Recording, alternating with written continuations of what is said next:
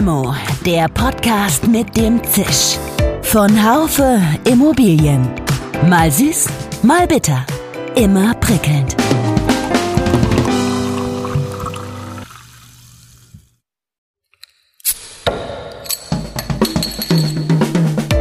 Limo, der Podcast mit dem Zisch.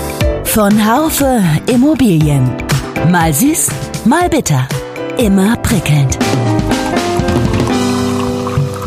Hallo liebe Freundinnen und Freunde von Limo.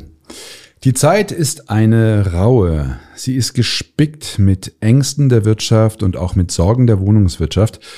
Werden wir geflüchtete Menschen auf absehbare Zeit unterbringen können? Wie kriegen wir das hin mit dem Bauen? Vor dem Hintergrund der herausfordernden Rahmenbedingungen und worauf kommt es hier eigentlich an? Wir haben ja so ein Tonnagedenken in der Zwischenzeit, da sagt, wir brauchen 400.000 Wohnungen oder eben in jeder Stadt haben wir ein entsprechendes ähnliches Ziel. Und dann baut man lieber kleine Wohnungen. Oder bei den ganzen Nachbarschaftsstreitigkeiten, ne, da soll wieder eine berühmte Streuobstwiese umgebrochen werden, da muss man dagegen halten. Und sagt man, ja, aber da werden 500 Wohnungen gebaut. Das Ergebnis ist, wir haben lauter kleine Wohnungen gebaut. Heute ist mein Gast Professor Dr. Harald Simons, Vorstand des Forschungsinstituts Empirica und einer der sogenannten Immobilienweisen. Wir sprechen auch über das einzige Mittel, das seines Erachtens wirklich dabei helfen würde, dass wir beim Wohnen näher zusammenrücken. Mein Name ist Dirk Labusch und ich bin Chefredakteur des Fachmagazins Immobilienwirtschaft. Guten Morgen, Professor Simons. Äh, willkommen in so einer Art Krisenpodcast. Äh, wo erwische ich Sie gerade? Im Büro wahrscheinlich und in Berlin. Genau so sieht das aus. Das Semester hat noch nicht begonnen, deswegen bin ich noch im Büro und ich gehöre auch zur aussterbenden Gattung derjenigen, die auch wirklich ins Büro gehen. ja, bin ich genauso drauf kann ja immer besser arbeiten als zu Hause. Aber für mich ist es auch so eine gewisse Ablenkung jetzt gerade, wenn ich mit Kollegen spreche, dann, dann flüchte ich mich nicht in irgendwelche ähm, zu sehr Spiegel- oder Weltkriegsgeschichten. Sie sind ja, Ihr Büro ist ja nicht so ganz so weit weg vom Bahnhof in Berlin. Sie nehmen gerade wahr, was sich dort mit den Geflüchteten tut. Was äh, können Sie dazu kurz sagen?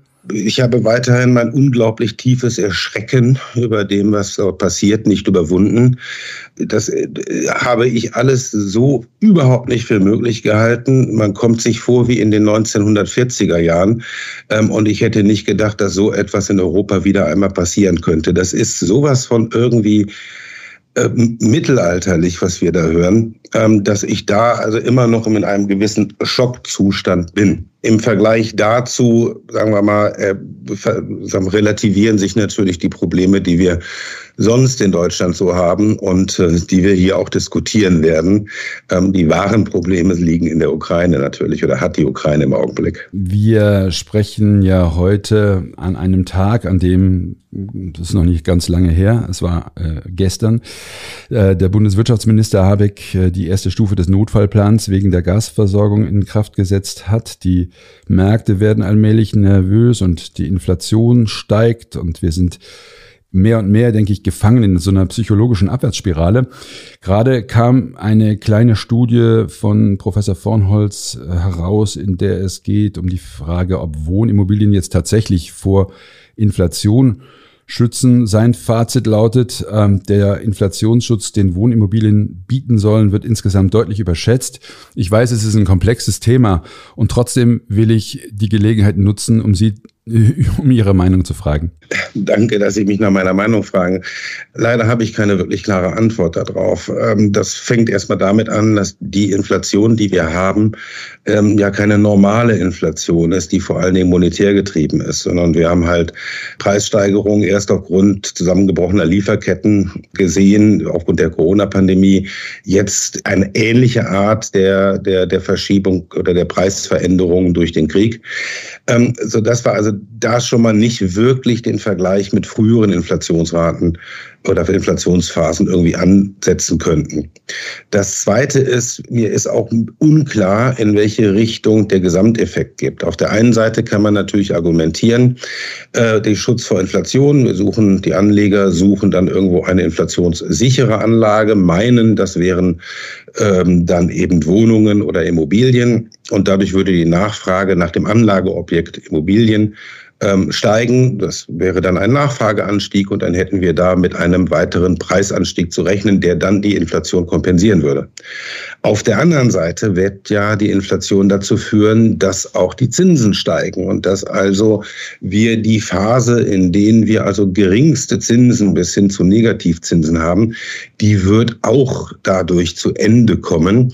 Die Anleihemärkte haben ja schon sehr deutlich reagiert ähm, und das spricht wieder dagegen, dass die ähm, Wohnimmobilien oder Immobilien allgemein noch teurer werden dann müssten ja, ich meine, gucken sich eine normale Investitionsrechnung im Augenblick an. Wir haben da diese unglaublichen Vervielfältiger drinne von wirklich so median Vervielfältiger, die an den 50 kratzen in den A-Städten oder in München und Berlin. Das Ganze rechnet sich ja nur, zumindest im Cashflow rechnet sich das nur wenn die Zinsen sehr, sehr niedrig sind. In dem Augenblick, wo ich wieder Zinszahlungen wirklich einzupreisen habe oder einzurechnen habe, in dem Augenblick muss ich ja irgendwo diese Liquidität herhaben, wenn ich nicht permanent nachschießen will. Und dazu müssten die Mieten steigen. Aber ob die Mieten mit der Inflationsrate steigen, das vermutlich nicht. Zumindest nicht in den A-Städten. Also insofern ist das so verschiedene Argumente, bei denen aber der Gesamteffekt unklar ist. Für mich ist das auch der, der, der Sinn dieser Frage gewesen, dass man einfach sagt, äh, ganz so einfach ist es nicht. Es gibt hier viele Dinge zu bedenken und diese Bedenken haben Sie ja äh, sehr deutlich gemacht jetzt. Äh, die wirtschaftliche Lage ist das eine, die Flüchtlingskrise ist das andere. Empirica hat eine Analyse zu den Folgen des Krieges für den deutschen Wohnungsmarkt erstellt. Sie haben verschiedene Szenarien entwickelt, wonach Deutschland bis zu 1,2 Millionen Geflüchtete würde aufnehmen müssen. Ja, jetzt mal die, äh, die generelle Frage, wie sehen Sie denn die Chance, dass Geflüchtete in Deutschland schon bald in Wohnungen unterzubringen sind und nicht nur in Flüchtlingsunterkünften? Erst einmal äh, würde ich das anders formulieren. Ich würde nicht sagen, Deutschland wird 1,2 oder bis zu 1,2 Millionen Flüchtlinge aufnehmen müssen, sondern ich würde sagen dürfen an dieser Stelle. Mhm, ja. Wir haben es hier mit Flüchtlingen zu tun, die, sagen wir mal, unsere Erfahrungen, die wir aus 2015, 2016 haben, können wir wahrscheinlich nicht so eins zu eins übertragen. Ähm, wir gehen davon aus, dass die Flüchtlinge, die aus der Ukraine kommen, vermutlich sehr viel schneller auf den Arbeitsmärkten aktiv werden ähm, und dort auch, sagen wir mal, erfolgreicher als die Flüchtlinge des Jahres 2015. Aus dem einfachen Grunde heraus, die Qualifikationen sind höher und die Qualifikationen entsprechen auch dem, was der deutsche Arbeitsmarkt oder der europäische Arbeitsmarkt sucht. Hinzu sehr viele Ukrainer hatten schon Erfahrung auf den westeuropäischen Arbeitsmärkten gesammelt. Ähm, Sie werden die Zahl gehört gehört haben, allein 200.000 Lkw-Fahrer ähm, aus der Ukraine sollen bei Kriegsbeginn in Westeuropa unterwegs gewesen sein. Aber natürlich sind es nicht nur Lkw-Fahrer und Bauarbeiter und Krankenschwestern, sondern genauso die IT-Techniker und ähnliches. Und das sind alles so, ne, die, die wissen, was sie tun, die wissen, was gebraucht wird ähm, oder wie, wie ein Arbeitsmarkt in Westeuropa funktioniert und werden deswegen da sehr schnell unterkommen. Der Arbeitsmarkt ist ja nun leergefegt in Deutschland. Wir haben ja einen, nicht nur einen Fachkräftemangel, wir haben einen allgemeinen Arbeitskräftemangel und das auch flächendeckend in Deutschland. Also wir haben ja auch irgendwo in den frühermals Gebieten mit sehr hoher Arbeitslosigkeit, so ländlicher Raum, Ostdeutschland und so etwas, da haben wir ja auch keine Arbeitslosen mehr. Und nicht zuletzt die Frauenerwerbsquote oder die Neigung, äh, die Erwerbsneigung der ukrainischen Frauen ist ja eine völlig andere als die Erwerbsneigung der, sagen wir, Syrer oder Afghanen okay. Afghaninnen, mhm. muss man ja sagen.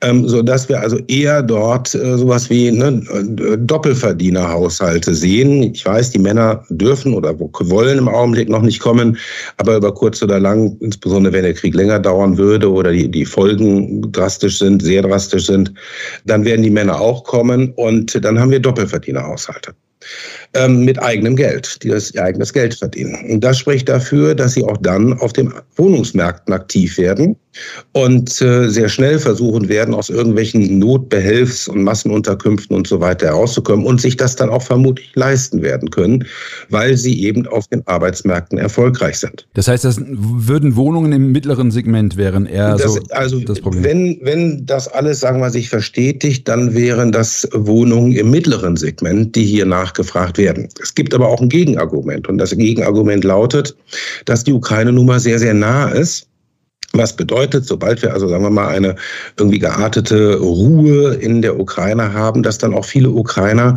wieder zurückgehen werden.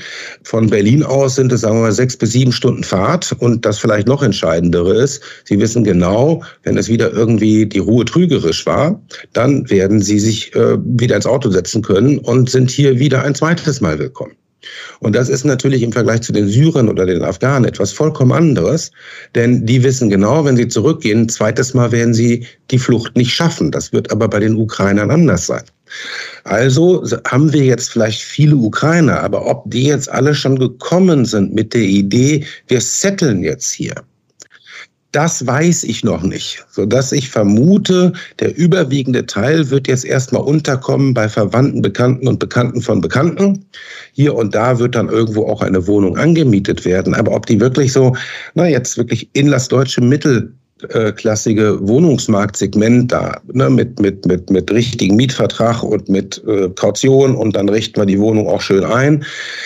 Das könnte, glaube ich, noch etwas dauern. Ich glaube, die Ukrainer sind noch sehr, sagen wir mal, auf dem Sprung. Da ist, und wir wissen alle nicht, weder die Ukrainer noch wir noch sonst irgendwen, ist das, sind die jetzt gekommen und werden am Ende feststellen, guck mal, wir sind jahrelang geblieben und bleiben dann ganz.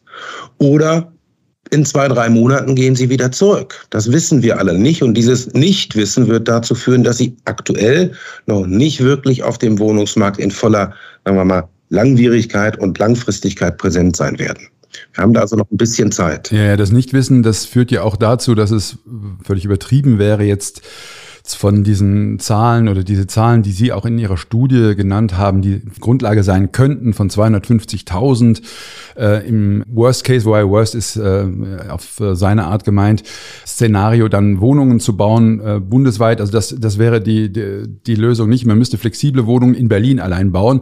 Und ich glaube, dann wäre das eine, eine, eine tolle Nummer. Das geht ja nun nicht aus verschiedenen Gründen, aber äh, die Frage auch, ob jetzt hier neben Berlin, wo, wo, äh, wo der Zuzug überhaupt hingeht, gehen wird bundesweit, die ist, glaube ich, viel zu groß, als dass ich da solche Zahlen, äh, allgemeinen Zahlen sagen lassen. Ja. ja, so ist das. Also wir haben ja in unserer Studie auch Zahlen genannt. Natürlich muss, muss ich, glaube ich, nicht dazu sagen, dass sie unglaublich unsicher sind. Wir wissen ja noch nicht mal irgendwie annähernd, wie viele Flüchtlinge die Ukraine überhaupt verlassen werden.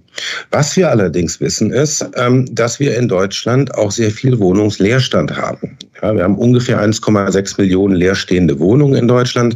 Ziehen wir mal irgendwie ordentlich was ab für Fluktuationsreserve und Ruinen, dann haben wir vielleicht so eine Million Wohnungen in Deutschland, die man sofort oder eben mit sagen wir mal, überschaubarem Aufwand wieder bewohnbar machen könnte. Frage dazwischen, sorry, wo kommt denn dieser Leerstand her? Als ich diese Zahl gesehen habe, hat mich das umgehauen.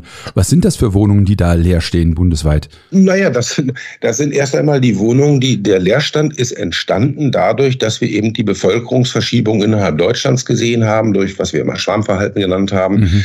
dass wir eben Abwanderungsgebiete gehabt haben oder Gebiete, in denen sehr lange abgewandert worden sind, ähm, wo wir aber diese Abwanderung, ne, und dadurch sind erst einmal die Leerstände dort entstanden. Ja?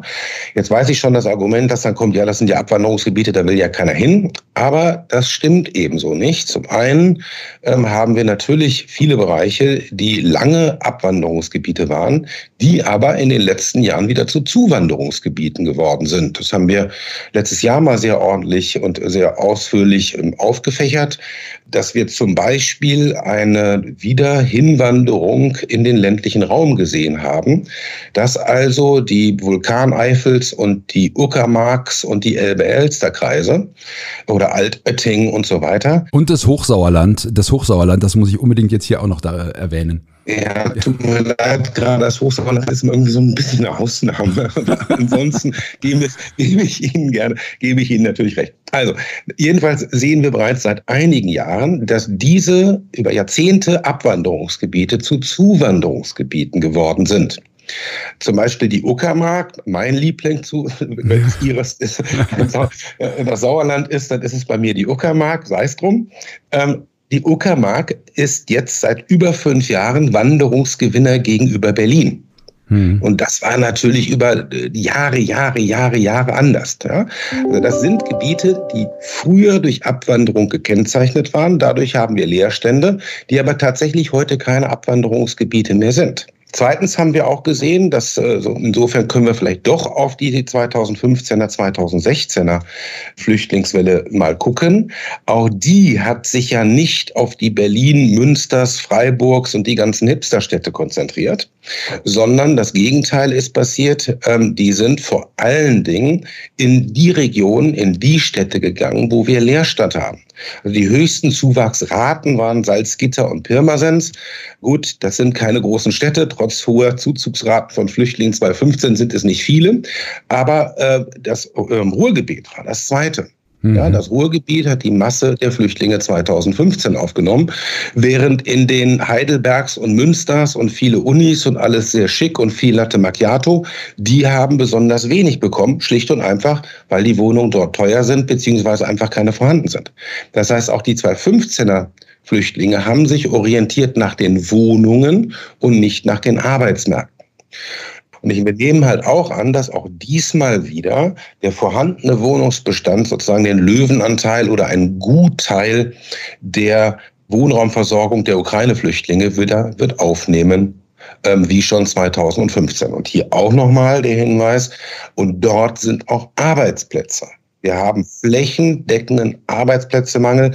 Der Elbe-Elster-Kreis, langjährig einer der Spitzenreiter bei der Abwanderung, hat eine Arbeitslosenquote in der, sagen wir mal, relevanten Arbeit, äh, Altersklasse 25 bis 45 auf Münchner Niveau. Ja, wir müssen uns endlich mal kapieren. Wir haben keine Arbeitslosigkeit mehr in Deutschland. Arbeitsplätze gibt's überall. Also ist die Frage nicht, wo finde ich einen Arbeitsplatz, nämlich überall, sondern die Frage lautet, wo finde ich eine Wohnung? Und das wird auch diesmal wieder den Großteil der Wohnraumversorgung sicherstellen, sodass das Delta, was durch die Ukraine-Flüchtlinge, wenn sie denn länger bleiben, entstehen wird, dann gar nicht so fürchterlich groß ist da werden natürlich Wohnungen gebaut werden müssen, aber wir alle wissen, wir können jetzt gerne darüber diskutieren, ob dadurch die Wohnungsnachfrage in Deutschland um 100 oder 200 oder 300.000 steigt. Äh, letzten Endes ist es völlig gleichgültig, wie wir das diese, Antwort, diese Frage beantworten, denn wir werden sowieso diese zusätzlichen Wohnungen in kurzer Frist nicht bauen. Ähm, wir werden auch die 400.000 der Bundesregierung in dieser Legislaturperiode nicht erreichen. Ähm, das liegt nicht an der Bundesregierung, das liegt schlicht und einfach an den ausgelasteten Baukapazitäten.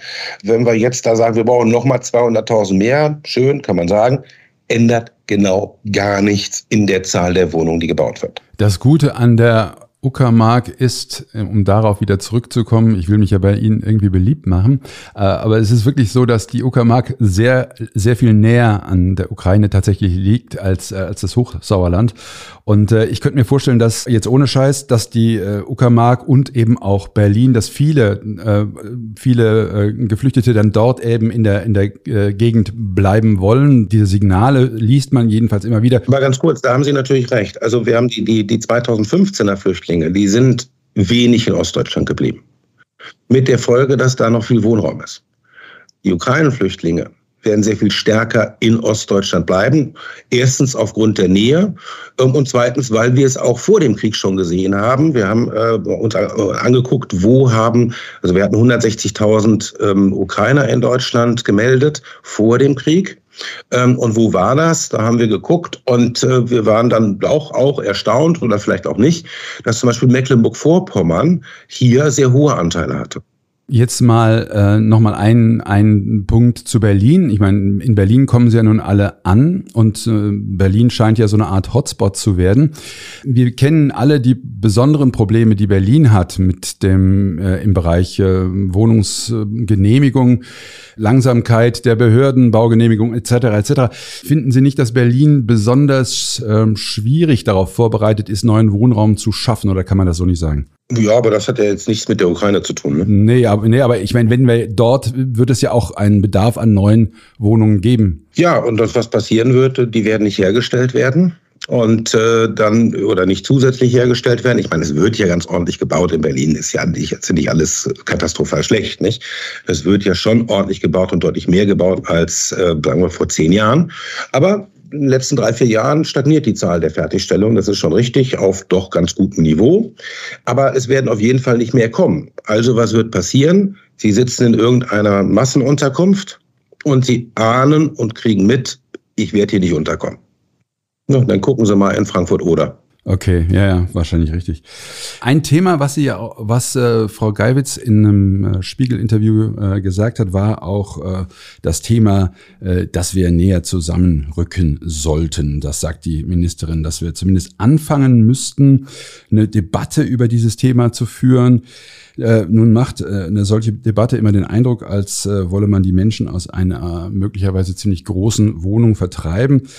Aber eine gewisse, eine gewisse Sinnhaftigkeit dieser Debatte sehe ich persönlich auch. Was halten Sie davon? Es gibt ja schon zaghafte Versuche, diese Debatte zu führen, aber diese Versuche haben meines Erachtens überhaupt keinen, keine, keine Aussicht auf irgendeinen Erfolg. Na, also ich würde das schon anders darstellen. Wir führen, wir fangen nicht an, diese Debatte zu führen. Wir sind seit Jahren mittendrin in dieser Debatte und wir haben auch leider ähm, erste Folgen dieser Debatte. Denn wir wollen alle, wir wollen stärker zusammenrücken wegen Landschaftsverbrauch, Klimaschutz und so weiter. Die Überschrift ist ja gut. Was aber passiert ist dann, ist, dass man sagt, okay, dann bauen wir halt kleinere Wohnungen. Und das ist dann auch, was wir in den letzten zehn Jahren gesehen haben. Die Wohnungen, die gebaut worden sind, sind immer kleiner geworden. Und dann alle waren im Prinzip damit zufrieden, ist doch super, ja, und, dann die Durchschnittswohnung nimmt in der Größe ab, das ist doch klasse. Wir haben uns das jetzt mal genauer angeguckt und das ist überhaupt nicht klasse, was da passiert. Das ist eine nachgeradezu ein, ein, ein, ein völliger, Entschuldigung, jetzt fällt mir kein anderes Wort ein, ein echter Scheiß, was da passiert ist. Denn was passiert ist, die Wohnungen sind nicht kleiner geworden, weil irgendwie jeder Raum zwei Quadratmeter kleiner geworden ist, sondern das Einzige, was passiert ist, ist, die Kinderzimmer sind nicht gebaut worden. Wenn Sie sich angucken, wir sind ja alle ganz froh darüber, dass also die Zahl der fertiggestellten Wohnungen in Deutschland und in jeder Stadt gestiegen ist und finden das alles ganz, ganz toll. Wenn man sich aber die Größenstruktur dieser Wohnung mal anguckt, dann stellt man fest, dass nur die eins, zwei und drei Raumwohnungen gestiegen sind, ähm, während die vier, fünf und sechs Raumwohnungen, die sind stagniert in der Zahl der Fertigstellungen. Ähm, und dazu muss man dazu sagen, ein Raum, die Küche ist auch ein Raum. Also wenn wir von einer Dreiraumwohnung reden, dann ist das Zweizimmer, Küche, Bad. Und das ist die da und noch kleiner hat der gesamte Wohnungsbauboom stattgefunden. Während in den größeren Wohnungen es nicht stattgefunden hat. Und alle haben gesagt, ist doch super, ja, guck mal, wir sind ökologischer und von den Flächen her sowieso. Äh, die Politik fand es auch super, weil natürlich lauter ne, zwei 50 Quadratmeter Wohnungen sehen einfach besser aus als eine 100 Quadratmeter Wohnung. Wir haben ja so ein Tonnagedenken in der Zwischenzeit, da sagt, wir brauchen 400.000 Wohnungen oder eben in jeder Stadt haben wir ein entsprechendes ähnliches Ziel. Und dann baut man lieber kleine Wohnungen. Oder bei den ganzen Nachbarschaftsstreitigkeiten, ne, da soll wieder eine berühmte Streuobstwiese umgebrochen werden. Da muss man dagegen halten. Und sagt man, ja, aber da werden 500 Wohnungen gebaut. Das Ergebnis ist, wir haben lauter kleine Wohnungen gebaut. Die Förderung der KfW war eine Förderung pro Wohnung oder ist eine Förderung pro Wohnung. 22.000 Euro pro Wohnung. Das heißt, für zwei 50 Quadratmeter Wohnungen kriege ich 44.000 Euro Förderung und für eine 100 Quadratmeter Wohnung kriege ich 22.000 Euro. Das heißt, die Wohnung, der gesamte Neubau ging auf die kleinen Wohnungen. Aber welche, welche hätten wir gebraucht? Wir hätten die großen gebraucht. Ich weiß, da gibt es dieses Narrativ für Versingelung der Gesellschaft und es wachsen ja sowieso nur die kleinen Haushalte. Das stimmte auch in den 80ern, 90ern und Nullern. Aber in den 2010ern stimmte es eben nicht mehr, sondern ganz im Gegenteil ist die Zahl der großen Haushalte gerade in den knappen Wohnungsmärkten gerade in den Schwarmstädten stärker gestiegen oder in vielen stärker gestiegen als die Zahl der kleinen Wohnungen. Das ist auch nicht fürchterlich überraschend. Ich male mal wieder mein Bild, Prenzlauer Berg. Ja, Prenzlauer Berg vor zehn Jahren, plötzlich, äh, sagen wir, gefühlt nur noch Schwangere, ähm, überall Kinderwägen, ja, ja. Bugabu-Viertel. Dann gab es Riesenaufschrei, wir brauchen Schulen, die Schulplätze sind knapp. Dann wurden irgendwelche Sonderprogramme für Schulen entwickelt und es wurden neue Schulen gebaut. Die Schulen ächzen weiterhin unter der Last. Aber keiner hat daran gedacht, dass wir dann auch Kinderzimmer brauchen. Ja. Sondern da hat man dann plötzlich, sagen wir, das Gehirn ausgeschaltet, gesagt, wir brauchen zwar Schulplätze, aber ansonsten haben wir nur Single-Haushalte. Mhm. Dass das nicht zusammenpasste, war klar. Das Ergebnis ist, wir haben in der Zwischenzeit Preisaufschläge bei großen Wohnungen. Ja, normalerweise würde man ja erwarten, dass bei der Miete, je größer die Wohnung ist, desto mehr sinkt die Quadratmeter Miete. Ja. Tatsächlich ist es so, so ab 80 Quadratmeter steigt das wieder an und die Familien finden nichts. Und die Folge davon ist, dass die Familien jetzt in Scharen die großen Städte verlassen. Wir haben einen völligen Bruch zu früher. Früher war es so, man ging in die Städte als 25-Jähriger und blieb dort und bildeten diese Familienviertel wie Glockenbachviertel in München und so weiter. Kennen wir alle. Ja. ja. Die jetzige Generation, die nachgewachsene Generation, tut das nicht mehr, mhm. sondern die geht jetzt wieder. Es bleibt ihr gar nichts anderes übrig, wenn sie nicht ihre zwei, zwei Kinder in einer Zwei-Zimmer-Wohnung aufwachsen sehen wollen. Also werden sie rausgehen. Ja? So, jetzt kommt dann immer das Gegenargument, jetzt wieder zu dem Klimaargument. Ja, also, äh, aber wir können doch nicht, es gibt kein Recht auf immer mehr Wohnungen. Und dann kommt immer diese schöne Zahl, 50 ne, wir sind bei 50 Quadratmeter Wohnfläche pro Kopf. Ähm, also, äh, vor 30 Jahren waren es 25, jetzt muss doch mal Schluss sein. Ja, Fridays for Future sagt schön dazu, es gibt keinen nachhaltigen Neubau, was völlig richtig ist. Jeder Neubau braucht Energie im Bau und im Betrieb. Wird er nicht gebaut, brauchen wir diese Energie und damit eine Klimabelastung nicht. Ja? Nur das Ergebnis dann zu sagen, ne, dann bauen wir jetzt eben keine Wohnung mehr oder nur noch Kaninchenställe, bedeutet natürlich noch lange nicht, dass wir dann irgendwie die, die Familien irgendwie untergebracht haben. Sondern was passieren wird, ist, die alten Omas ne, sitzen in ihren großen ehemaligen Familienwohnungen. Das kennen wir ja alle, wissen wir alle, seit Jahrzehnten so. Ne, die zwei Drittel der Einfamilienhäuser sind nicht von Familien bewohnt, sondern von Ex-Familien bewohnt. Und die junge Familie sagt, ähm, okay, ähm, kriegt nichts mehr. Völlig richtig, kennen wir alles. Ich, äh, wenn Sie von alten Omas äh, reden, rede ich vom alten Opa. Äh, ich bin nämlich jetzt, ich bin jetzt gerade 60 geworden und fühle mich manchmal etwas, ähm, etwas äh, betagt. Aber ich habe tatsächlich auch ein ähnliches. Und auch einsam in ihrer Wohnung? Genau so ist es, ja. Meine Kinder, ich habe so einen Sack voll Kinder, die sind äh, ausgezogen, habe so ein kleines Einfamilienhaus bei äh, hier in Freiburg im Vauban. Wir sind jetzt gerade dabei zu schauen, dass, äh, was wir denn damit machen wollen. Schlecht geschnitten können wir eigentlich nur schlecht vermieten, machen wir jetzt doch. Aber die Frage ist, die sich mir immer stellt, könnten Sie sich irgendwas vorstellen, Anreize für da, dafür jetzt für mich aus der Wohnung zu geben, äh, zu gehen, weil vielleicht äh, die Steuern erhöht werden äh, für alte Säcke wie mich, die dann einen, äh, einen Palast bewohnen. Ähm, ist sowas als Lenkung in irgendeiner Form vorstellbar oder oder äh, winken Sie da nur ab? Tja, vorstellbar ist das selbstverständlich. Es wird ja auch umgesetzt. Ähm, nicht in Deutschland, aber in anderen Ländern. Gucken Sie sich äh, die USA an, gucken Sie sich Japan an, gucken Sie sich das ähm, England an. Dort haben wir das. Dort ist es vollkommen üblich, dass die alten Säcke wie Sie und ich, äh, ne, nachdem die Kinder aus dem Haus sind, bei mir dauert es noch ein paar Jahre, aber nicht mehr lange, äh, dass man dann eben äh, das Haus verkauft und sich wieder kleiner setzt. Warum ist das so? Ganz einfach die Property Tax, das ist in Deutschland die Grundsteuer, die tut wirklich, wirklich, wirklich weh. Die Grundsteuer in Deutschland ist und wird auch nach der nächsten Reform natürlich eine, eine Steuer bleiben. Das ist letzten Endes ist das doch eine Bagatellsteuer. Ja, da reden wir mal irgendwie von 50, 60, 80, 100 Euro im Quartal, die man für so ein Einfamilienhaus in Berlin zahlt. Entschuldigung, damit lenken Sie mich doch nicht aus diesem Gebäude raus. Ja, für ganz Deutschland gilt, ähm, der Anteil der Grundsteuer am Steueraufkommen liegt bei ungefähr einem Prozent. Und in England oder in Amerika liegen wir bei 12 bis 14 Prozent.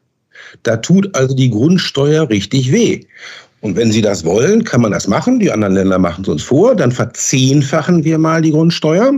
Ja, müssen natürlich gleichzeitig dann an irgendeiner anderen Stelle, ich schlage dann immer die Umsatzsteuer vor, dann halbieren wir auf der anderen Seite die Umsatzsteuer ähm, und dann hätten wir genau diese Lenkungswirkung. Sie lachen schon, ich auch, wir alle wissen, vollkommenst utopisch, überhaupt in diese Richtung, überhaupt nur ansatzweise nachzudenken. Äh, man wird sofort in der Luft zerrissen werden, ist also nicht möglich. So. Also habe ich keinen finanziellen Druck in irgendeiner Weise, um Sie und mich aus unseren großen Häusern ohne mit leeren Kinderzimmern rauszuschmeißen. Ja? So, dann steht da Fridays for Future und sagt, aber dann bauen wir eben nicht neu. Ja, trauen sich aber nicht an die Frage ran, okay, wie kriegen wir denn Oma aus der Wohnung, aus der großen Haus rausgeschmissen? Und wir einfach nur sagen, wir steuern das über keinen weiteren Neubau von Einfamilienhäusern und großen Wohnungen dann heißt das, die nächste Generation, die jetzt nachwachsende Kindergeneration, muss leider ohne Kinderzimmer aufwachsen. Ja, und äh, ich hoffe, dass Fridays for Futures dann irgendwann mal ein Einsehen hat, dass sie nicht die letzte Generation sind, sondern dass noch eine Generation jetzt nach ihnen kommt, mhm. ja, denen sie gerade ihre Kinderzimmer wegnehmen wollen. So, also ja, wir haben genügend Wohnraum. Aber, und wir könnten, das Instrument liegt da, andere Länder machen es uns vor, mhm. aber es ist politisch vollkommen ausgeschlossen, dass wir es anwenden. Das ist wohl so. Und gleichzeitig übrigens noch ganz kurz, und die Transaktionskosten müssen natürlich auch sehr niedrig sein, damit sie eben schnell kaufen und wieder verkaufen können, wenn das Haus oder die Wohnung nicht mehr passt. Ähm, und da haben wir eben mit unseren Transaktionskosten in Deutschland von irgendwie 15 Prozent, wenn der Makler auch noch mit bei ist, das ist einfach zu teuer. Allein aus dem Grunde lohnt es sich häufig nicht, eine Wohnung zu verkaufen und die nächste zu kaufen. Und beim Mietrecht haben wir genau das Gleiche. Ja, die Bestandsmieten werden nach unten, werden, sind gedeckelt oder sind, werden, werden begrenzt. Die Neuvertragsmieten im Wesentlichen nicht. Wir haben riesige Unterschiede zwischen Neuvertragsmieten und Bestandsmieten. Und da lohnt es sich für die Oma in der 100 Quadratmeter Mietwohnung eben nicht. Das wissen Sie auch so alle. Ist es, genau. Ja, in die 50 Quadratmeter Wohnung zu ziehen, weil sie halt einen 30 Jahre alten Mietvertrag haben. Ja, ja. So. Natürlich. Und da, an diese Frage will keiner ran, dann wird aber immer darüber diskutiert und dann kommt immer das, was mich am meisten aufregt, dann kommt immer das Argument, ja, wir werden eine Wohnungstauschbörse machen. Ja, diese Wohnungstauschbörsen, sorry, die haben nur einen einzigen Zweck, damit man in einer Podiumsdiskussion sagen kann, ja, wir machen was gegen das Problem. Wenn Sie irgendwas, gehen Sie auf irgendeine Wohnungstauschbörse mal zu und fragen, wie viele Tausche habt ihr denn organisiert in den letzten Jahren? Dann ist das zweistellig in ganz Berlin in ein paar Jahren also völlig irrelevante Instrument, funktioniert natürlich in absoluten Ausnahmefällen vom mehr, aber es ist, ist kein Instrument, um dieses Problem zu lösen. Das ist einfach nur Kokolores. Ja, jetzt haben wir über, über Neubau äh, und äh, Klima äh, nun gar nicht gesprochen. Wir können ja nicht über alles reden. Wir haben eben schon die 400.000 äh, Wohnungen, die gebaut werden sollen, äh, hoffentlich dann mit Kinderzimmern auch, ähm, als Ziel ja äh, genannt. Wir wissen, dass es im Moment nicht erreicht wird. Wir wissen im Moment über die äh, über Materialengpässe, Facharbeiterprobleme äh, und so weiter. Äh, ist das Ziel utopischer geworden oder sehen Sie da in irgendeiner Form eine Möglichkeit, vielleicht durch modulares Bauen, das doch noch zu erreichen? Die 400.000 in dieser Legislaturperiode. Äh, schlicht und einfach nein. Ja, ähm, und wenn wir jetzt anfangen, irgendwas was Neues auszudenken, wie modulares Bauen oder irgendwie sonst etwas, dann bedeutet das, wir müssen erst einmal die äh, Baugenehmigung wieder ändern. Und dann wird es ganz bestimmt gar nicht in dieser Legislaturperiode etwas. Ähm, das ist aber die 400.000 aus schlicht und einfach deswegen nicht erreichbar. Wir wissen genau, wie viele sind jetzt im Bau. Ja, und wie viele sind in der Bauvorbereitung und wie viele sind letztes Jahr genehmigt worden und vorletztes Jahr genehmigt worden. Der Rest ist schlichte, einfache Mathematik. Die 400.000 sind nicht erreichbar. Hätte man 400.000 in dieser Legislatur erreichen wollen, hätte in der letzten Legislatur mehr genehmigt werden müssen. Hm, ja, ja, es dauert einfach zwischen, ne, was kann die, was kann eine Regierung tun? Sie kann mehr Bauland zur Verfügung stellen, sie kann Förderung erhöhen oder sonst etwas. Das wird dann dazu führen, dass mehr Projekte begonnen werden. Wenn aber zwischen dem Zeitpunkt des Beschlusses kommen, wir bauen noch ein Haus, bis ich habe ein Grundstück, bis ich habe eine Baugenehmigung, bis ich habe angefangen zu bauen, bis ich bin hab gebaut und ich bin da reingezogen oder die Mieter sind da reingezogen, das ist länger als eine Legislatur. Modulares Bauen wird seit ewigen Zeiten immer von geredet. Der Anteil der modularen Bauen, das in der Statistik heißt das Fertigteilbau äh, im Geschosswohnungsbau liegt bei irgendwie jetzt vier Prozent gestiegen von zwei in den letzten zehn Jahren. Also, mit dieser Geschwindigkeit, dann sind wir eben bei sechs Prozent in fünf Jahren, ändert genau gar nichts. Und übrigens, äh, die Fertigteilbauten, wir haben uns die Baudauer von Fertigteilgebäuden angeguckt im Geschosswohnungsbau, ist auch kein großer Unterschied zum normalen konventionellen Bau. Professor Simons, unsere Zeit ist ja schon bald vorbei. Ich wurde eben äh, gemahnt. Ich hoffe, es schaltet gleich nicht ab. Aber trotzdem eine letzte Frage habe ich noch. Unser Podcast heißt Limo. Wir geben Ihnen eine aus. Ähm, mit wem würden Sie sie trinken und äh, worüber würden Sie sprechen? Oh. mit wem würde ich sie trinken? Fridays for Future. Okay, mit Frau Neubauer.